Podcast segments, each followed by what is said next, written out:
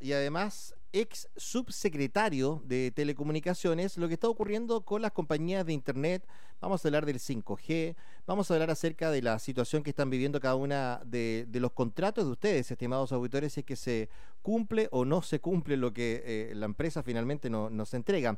Pedro Huichalaf está ya al teléfono, le agradecemos mucho su tiempo. Pedro, ¿cómo estás? Muy buenos días, gracias por estar en el Expreso Bio, Bio esta mañana. Hola, Pedro. Hola, ¿cómo estás, Carolina? Hola, muy buenos días. Y aquí estamos para responder todas las consultas, sobre todo en un tema tan sensible hoy por hoy, sobre todo con el tema de la pandemia y el uso intensivo de Internet. Así es, la conectividad y sobre todo la brecha digital, Pedro, que se ha marcado ya definitivamente con la pandemia en el transcurso de los cuatro meses, pero al, parecer ha sido solo un efecto reaccionario que han tenido la empresa. Eh, ¿Cuál es tu visión respecto a este avance que ha tenido o no avance en cuanto a brecha digital estos últimos meses? Sí, mira, lo que pasa es que eh, la pandemia lo que ha demostrado es que es un gran transformador digital, en el sentido de que muchas personas por esta inmovilidad han tenido que hacer teletrabajo, los alumnos han tenido que estar desde sus casas conectadas, y lo que ha demostrado hoy día esta gran brecha que existe entre las personas conectadas y las desconectadas, pero también una gran brecha que existe entre los que tienen buena calidad de Internet y aquellos que tienen mala o pésima calidad de Internet. Y ahí es donde hay que ver quiénes son los responsables cuáles son las instituciones que participan y efectivamente eh, eh, nombrar cuál es la normativa actual y presente y, futura que existe en cuanto a calidad de servicio, porque hay buenas noticias para los usuarios, sobre todo los que tienen contratos, pero obviamente hay que esperar eh, la ejecución de esta normativa para exigir calidad de servicio y lo que uno paga por lo que contrata. Ahí estamos ya hablando directamente de la ley de la velocidad mínima garantizada de acceso a Internet que hay en Chile, ¿no?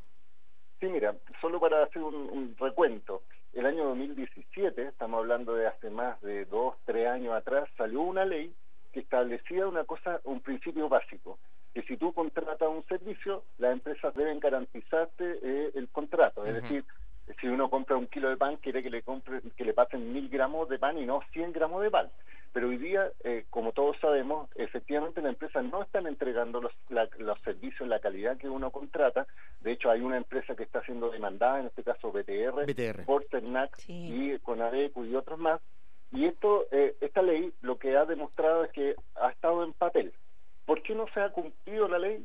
Porque la ley estableció un reglamento, es decir, le dijo a la Subsecretaría de Telecomunicaciones, que el órgano regulador, saca un reglamento donde las personas pueden tener claridad, sin tener conocimientos técnicos, tengan, un, por ejemplo, un test de velocidad, donde uno marca de 1 a 100 y si, le, por ejemplo, le marca 20, uno puede reclamar y puede ser indemnizado.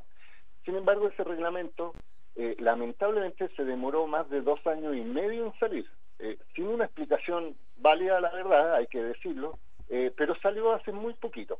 El problema, o sea, lo positivo es que salió el reglamento y que indica que las empresas tienen que ajustar sus contratos, tienen que garantizar calidad, las personas pueden ser indemnizadas. ¿Cuál es la letra chica entre comillas? Que en seis meses más se va a aplicar este reglamento porque se le está dando un plazo a las empresas para ajustarse. Cuando llegue la vacuna, cuando llegue la vacuna rusa, vamos a estar... O sea, cuando ya esté la pandemia completamente, y eso esperamos todos, eh, eh, simplemente ya no existe, pero esto va a regir para el futuro y va se va a crear también un organismo independiente que va a hacer mediciones y que también va a mostrar al público informes públicos, porque muchas veces las empresas utilizan informes de empresas internacionales que de repente tienen contratos asociados, entonces salen como la mejor banda ancha del país. Bueno, ahora vamos a tener un organismo independiente que va a hacer estas mediciones que van a hacer esto como benchmarking que se denomina, es decir, comparativo, de tal forma que la gente sepa realmente cuál es la mejor empresa y además que cada vez que tú contratas un servicio lo puedes hacer. Y además eh, hay, un, hay una palabra que a mí me, me agrada mucho porque fue una de las cosas que introdujimos, porque eso fue, este, esta discusión de esta ley fue cuando yo estaba como subsecretario, entonces conozco la génesis, que es que se va a definir qué es lo que es banda ancha para la venta comercial, es decir, eh, si uno tiene internet fijo, estamos hablando de internet de cable, coaxial, fibra óptica, al menos tiene que ser mínimo 25 megas de velocidad para ser considerado banda ancha, para que una empresa te lo venda como banda ancha. Y en el caso de internet móvil, es decir, de los teléfonos, la velocidad mínima tiene que ser 5 megas de velocidad. Entonces, si un día tú tienes menos de esa calidad, probablemente la empresa no puede venderlo como banda ancha y si lo vende como tal, tú puedes exigir que te, esa calidad mejore.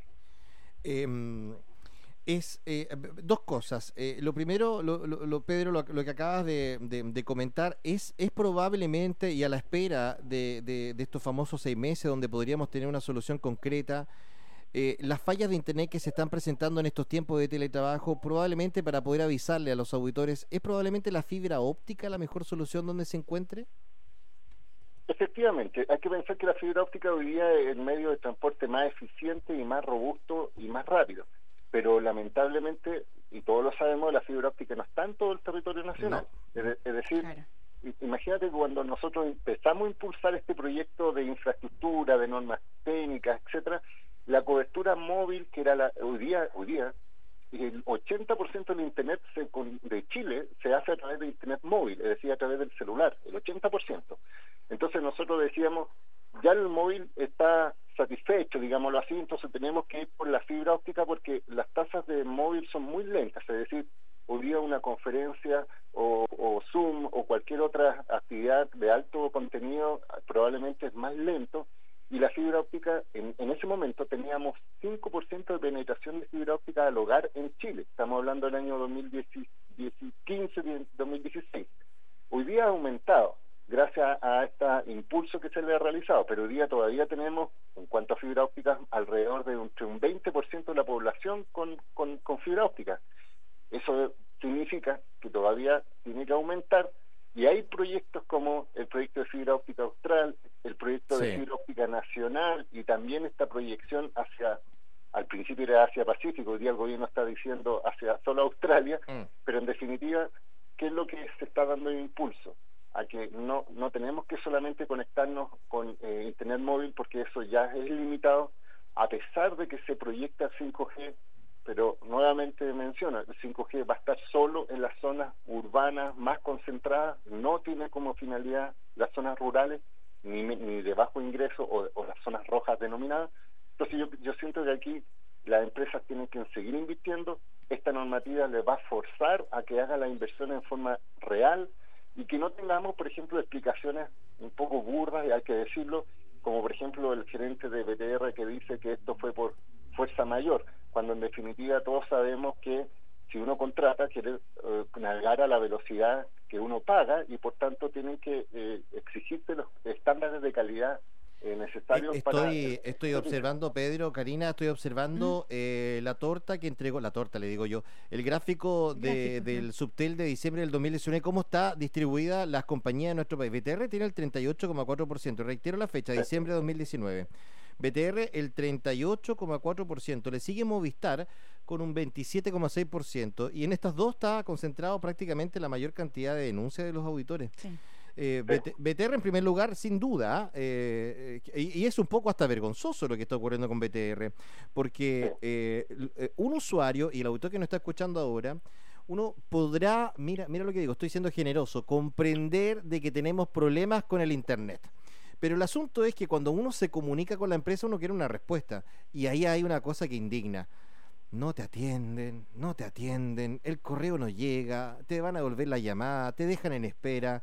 Y eso enfurece, ¿ah? estamos estoy hablando en términos muy coloquiales, Pedro, ¿ah? del, día a día, de lo que nos pasa realmente, más allá de todo lo que estamos hablando en términos grandes, ¿ah? ya te voy a preguntar del 5G, etcétera, pero, pero esta cosa causa indignación, pues, y, y, en la casa cambiaron las, la, no las costumbres, bueno, puede ser que estén cambiando unas costumbres, pero sí la cantidad de gente que, que está al interior del hogar, el teletrabajo, la educación a distancia, los juegos online, quiero ver Netflix, eh, todo pasa en mi pieza, ya no pasa en la plaza, pasa en mi pieza. Todo pasa por internet y mira, y esta, esta indignación que tú mencionas se ve reflejado también en una plataforma que se lanzó hace poco que se llama de, de, de, poder salir de una compañía rápidamente. Hicieron una plataforma designada con Subtel para que uno pueda renunciar a un servicio rápidamente de un día para otro para cambiarse entre comillas de compañía si es que existe la alternativa de otra compañía.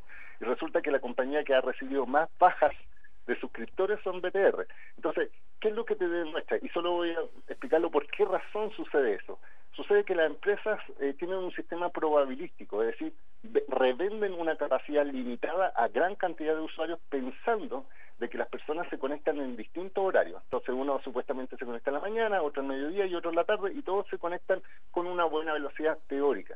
Pero cuando hoy día tenemos un uso intensivo, estás en tu casa permanentemente conectado, esas tasas de reventa son insuficientes. Entonces venden, es como por ejemplo yo doy un litro de agua para 10 personas y todos quieren un litro de agua y resulta que reciben solo un chorro muy pequeño. Entonces eso es falta de inversión, falta de proyección y que haya aumentado el tráfico en 30, en 40%, que es un hecho real, no puede justificar para una empresa que ese es su modelo de negocio, ofrecer Internet de calidad, diga que es culpa de las personas que consumen más, cuando en definitiva eso es parte de tu contrato.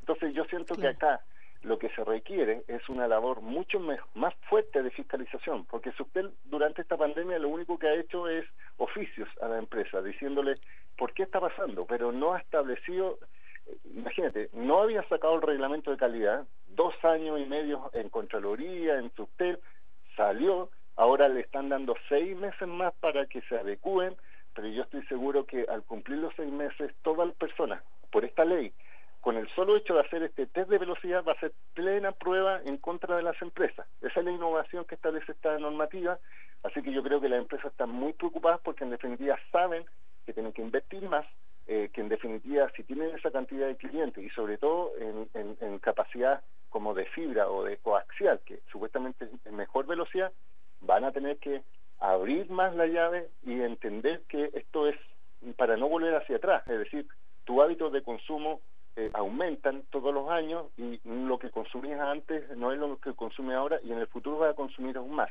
Entonces eso requiere, en este caso, responsabilidad de la empresa, de los usuarios y de la eh, Subtel como fiscalizador. Bueno, además de estos avances del proyecto de, fibra óptica y, todo lo que hemos estado conversando, eh, el presidente también comunicó la llegada de la tecnología del 5G a nuestro país. Eh, pero mm, vaya de los alcances, ¿cuáles podrían ser los alcances que tiene esta tecnología? Porque llama mucho la atención que incluso hay detractores también por efectos que tendría en la salud. ¿Cuál es lo que se conoce también eh, a cabalidad sobre esta tecnología 5G? Y un pequeño paréntesis nada más. Lo dijo en la cuenta pública y fue el anuncio. No hubo más anuncios, fue solamente ese. Entonces las expectativas están altas y hay uno dice, ¿qué pasa con los chinos? ¿Se está comprometiendo? A ver, te, damos la palabra, Pedro, para que nos expliques. Sí, mira, que aquí se cruzan muchas cosas. En, primer lugar, un tema de educación. Primero, entender que 5G es una nueva tecnología inalámbrica. Muchos han tenido esta lógica de mitos y de algunas realidades respecto a que esto podría causar efecto en la salud. La, eh, ¿Yo qué puedo decir responsablemente? Que la OMS y también el, la UIT, que es el Organismo Internacional de Telecomunicaciones, han hecho pruebas y no han detectado que esta tecnología tenga alguna incidencia especial sobre la salud. Obviamente estos estudios son, tienen que ser de mediano o largo plazo para que tengan una conclusión definitiva. Pero en este momento, si tú me preguntas, esta nueva tecnología tiene la misma lógica que el 3G o el 4G, en el sentido de usar el espectro radioeléctrico y por tanto yo no siento que tenga algún efecto adverso. Obviamente, no soy médico, pero en definitiva, las medidas de prevención hoy día, que son las potencias que tienen las antenas, son bajas. Entonces, yo no creo, sinceramente yo, que tenga algún efecto en la salud. Pero tiene un efecto también geopolítico, porque hoy día se está discutiendo mucho esta hegemonía y la pelea entre Estados Unidos y China respecto a quién va a dominar esta tecnología, en cuanto a quién van a ser los fabricantes, hablan de ciberseguridad, entonces hay una pelea tan grande que yo creo que Chile también está siendo afectada. Te lo voy a decir en términos muy concretos. El proyecto de fibra óptica para unir eh, Latinoamérica a través de Chile con Asia-Pacífico, que iba a llegar hasta China o Japón o Corea, hoy día se vio cortada y va a llegar solo hasta Australia. La explicación de las subtel es que esto es simplemente porque el trato, el, el, el, eh, más, más corto, más, más seguro. Sin embargo, esto yo creo que pasó por una decisión de Estados Unidos de no querer llegar a que se conecte con Asia Pacífico. Y el 5G, nuevamente te menciono, el presidente lo anuncia como eh, rimbombante, pero este es un proceso que se va a demorar al menos dos o tres años más en implementar. Cosa es el llamado a licitación, otra cosa es que se licite, que se implemente y además los usuarios van a tener que cambiar sus dispositivos si se quieren conectar a 5G. Es decir, tu teléfono actual no es apto para 5G. Ah, no, no, no, eso, eso, eso es muy importante. Atención, atención con esto, Pedro. A ver, expláyate en eso. No vamos a, cuando venga el 5G, chao los celulares que tenemos, hay que comprar nuevos. Efectivamente, porque tal como ocurrió con el 4G, es decir, si uno tiene un teléfono antiguo, los teléfonos son como eh, reciben señales. Es como tener un televisor blanco y negro, no vas a ver nunca televisor a color, porque en definitiva no está apto para el televisor a color. Después el televisor a color recibía la señal y después llegaron la televisión digital y hay televisores eh, que no tienen el decodificador y no reciben televisión digital. Entonces, la tecnología que, que llega nueva exige que los equipos sean para esa tecnología. Entonces, por eso yo digo que en este momento, si tú compras un equipo 5G que venden en el mercado, estamos hablando de teléfonos de alta gama, estamos hablando de teléfonos que valen sobre 800 mil pesos, que en este momento no te sirve de nada, porque aquí en Chile todavía no está el 5G funcionando. Pero está, esto, es, esto es progresivo, es decir, tiene que instalarse las antenas, tiene que comercializarse, tienes que renovar tu equipo y ahí vas a disfrutar. Entonces, por eso yo digo que esta proyección auspiciosa del presidente es con letra chica, porque en definitiva esto se va a implementar al menos en tres años más. Esas son las proyecciones y además no es para las personas, sino que al final van a ser para dispositivos. Para dispositivos. Para, claro, que lo que más estamos usando. Sí, yo creo que, eh, eh, eh, bueno, todos tenemos ya uno o dos celulares en nuestras manos. Así estamos funcionando. Y quién sabe, bueno, ya están los relojes, ¿no? Que, que están, en fin, la tecnología nos lleva para allá. Quiero hacer el siguiente ejercicio. Decide tú, porque quiero leerte al menos unos 7, 8, 9 comentarios de lo que he logrado captar acá a través del WhatsApp de la radio, ya que estamos bien conectados. Acá llega bien internet, viste que llegan los WhatsApp, entonces no hay problema. Y quédate, por favor, con alguno, con alguno de los comentarios que te llamen la atención de los auditores, esto para dar cabida, obviamente, a lo que, a lo que nos convoca esta entrevista, si es para los auditores, no es para nosotros. Entonces, lo pregunto. Consulta para Pedro, dicen acá. ¿Saben que la fibra óptica no está llegando a todo Chile? ¿Por qué Movistar dejó de vender ADSL? Incluso no da servicio técnico, ni siquiera ofrece una posibilidad. Se lo pregunta él. Dos. Hola amigos, soy de Casa Blanca, tengo Movistar Internet Hogar, la calidad y velocidad del servicio ha bajado considerablemente, mi valor mensual lo ha ido subiendo desde el estallido social hasta el día de hoy. Siento que yo contraté internet por un valor específico. Llamar para reclamar por esto dicen que lo suben por el IPC. Pero pasa, ¿qué pasa cuando el IPC es positivo o negativo? ¿Por qué no lo vuelven el valor pactado con eso? ¿Qué pasa con esa cuota? Bueno, lo pregunta el auditor, lo estoy leyendo literal. ¿ah? Otro auditor dice, hace mucho tiempo que las compañías no cumplen con los contratos de Internet, no dan el ancho y no culpen a la pandemia, no cumplen la ley, eso es simple. Otro auditor nos dice lo siguiente, mi consulta para Pedro. Mira, hasta podríamos hacer un programa, la consulta para Pedro. consulta para Pedro. Eh, ¿Qué me dicen acá? Eh, claro, me están diciendo, compré algo que en el fondo no me están cumpliendo, así de sencillo. ¿Qué hago? Bueno, eh, lo hemos hablado, ¿no? El CERNAL, lo que está pasando con, con BTR. Grave lo mío, dice acá. En los almendros de Reñaca, esto viene antes de la pandemia. Pura chiva nomás lo que están diciendo las compañías. Pablo nos escribe desde La Cruz. Te cuento que mi condominio está cableado con fibra óptica para Movistar. Un fiasco. Mi contrato era por 50 megas, mi internet funcionaba lento y empecé a aplicar cada día, bueno, el test de velocidad. Eh, y no me marcaba más de 8 o 12 megas. Al final lo cancelé. Todo esto en la época del estallido social. En mi celular tengo contrato en Tel y desde hace tiempo mi celular está conectado a 3G y no a 4G. Y Entel me dice que mi antena eh, es de 4G, que es la más cercana a mi domicilio. Quedo plop. Henry, ¿qué dice? Ah, no, Harry dice, ¿qué pasa con el cable submarino hacia la región de Magallanes? María Esther dice, yo también soy detractora del 5G. Eh, Internet en Chile siempre ha sido así, te demuestran una cosa y te hacen otra. En televisión nunca entregan lo contratado, por ejemplo. Bueno, y tengo 18 más que siguen, siguen llegando. Y el último, el último de los ejemplos. El último de los ejemplos tiene relación con una situación eh, que dice lo siguiente, lo tengo acá. Tengo BTR, y mi contrato es de 600 megas de bajada y 16 de subida. Tengo 100 de bajada y no llego ni siquiera a uno de subida. Mira, eh, para resumirlo, toda la razón. La gente está eh, indignada porque esto es real y, y las empresas lo saben y la Subtel también. La Subtel es la Subsecretaría de Telecomunicaciones. Todos los reclamos yo sugiero que lo hagan a través de la Subtel, no a través del CERNAC, porque el CERNAC es un intermediador. En cambio, la Subtel es el organismo oficial que puede sancionar directamente a la empresa y puede hacer fiscalizaciones. El problema que ha existido para atrás, que es lo que yo mencionaba, hace dos años debería haber sacado la SUSTEL el reglamento que da las indicaciones técnicas, pero como no, sale, no sacaba este reglamento, no había una indicación, entonces las empresas se escudaban con que no había una definición técnica y los usuarios no podían reclamar porque la calidad todavía no estaba medida, digámoslo así. Ahora sacó esta norma técnica que, dicho sea de paso, ni siquiera lo ha informado públicamente, la cosa que a mí me preocupa mucho, porque en definitiva afecta a todos los chilenos.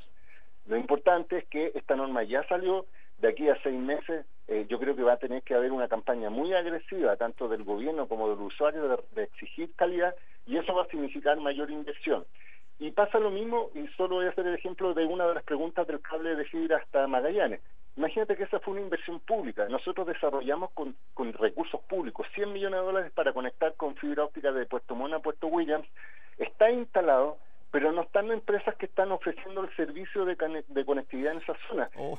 Es decir, hay una inversión que el Estado, teniendo las facultades para impulsar que haya calidad y que haya servicio, no lo están ofreciendo porque las empresas están esperando que venga, digámoslo así, el garrote que les pegue para poder hacer la inversión y en definitiva, eh, ¿cuál es el llamado que yo realizo? Que la gente haga estos test de velocidad, espere el test oficial, porque hoy día uno puede hacer un test directamente a la compañía y los números son fantásticos, pero cuando uno navega en Internet en otro sitio, la velocidad disminuye. Hay una que se llama, ¿cómo se llama? Speed Test, ¿no? Speed hay Varios. claro, y ahí lo hay varios. Sí, hay varios. Pero, pero esta ley establece que va a haber uno oficial, uno que va a ser objetivo, uno que va a poder dar plena prueba, tanto de confianza para las personas, que las empresas no van a manipular ese medidor, porque va a ser una empresa independiente, fiscalizada por usted, y eso está en ese proceso, es decir, durante seis meses se va a constituir este organismo, van a hacer estas mediciones. Entonces yo siento que se ha demorado demasiado el gobierno en exigir obligaciones que van en favor de los usuarios. Las personas obviamente están indignadas porque están pagando un alto costo, sobre todo en este momento, porque este no es un artículo de lujo, hoy día ya es un servicio básico, esencial para el trabajo, para la educación. Bueno, en economía se dice así, ¿no? las necesidades siempre son más para el ser humano. Si antes era el fuego, imagínate ahora la necesidad incluso de, todo, pues si las necesidades van cambiando. imagínate que el día de mañana vamos a tener, como el estallido social hubo una desigualdad económica, va a haber una desigualdad digital, van a estar las personas conectadas y las desconectadas y las que tienen competencias digitales y las que no. Entonces, yo creo que este es un gran momento para que la pandemia demostró la fragilidad de un sistema y sobre todo, como tú decías, y voy a responder más técnicamente, el sistema ADSL era un sistema de, Internet, eh, digámoslo, superior al par de cobre, que es el más básico, que es de baja calidad, y si hoy día Movistar no lo está ofreciendo es porque está avanzando hacia fibra óptica, pero lamentablemente deja en extremos. O tienes pésima calidad o tienes buena calidad. Entonces, y además hay que pensar, y este es un dato que también hay que preocuparse, que Movistar está en un proceso de venta. Es decir, eh, Movistar Internacional, estoy hablando de España, ha dicho que hay algunas empresas como la chilena que está pensando en venderla, entonces podría pasar que otra empresa se haga cargo, mientras tanto tenga, tiene que seguir cumpliendo con las obligaciones. De acuerdo. El, punto está en que una persona hoy día tiene derecho, sí, en seis meses más para poder exigirlo plenamente, pero en este momento yo eh, llamo a que reclamen a SUSTEL, que es el organismo fiscalizado. Pedro, te agradecemos tu tiempo, conversar con nosotros. Quedó mucho por conversar. Mucho, mucho, mucho, mucho, mucho.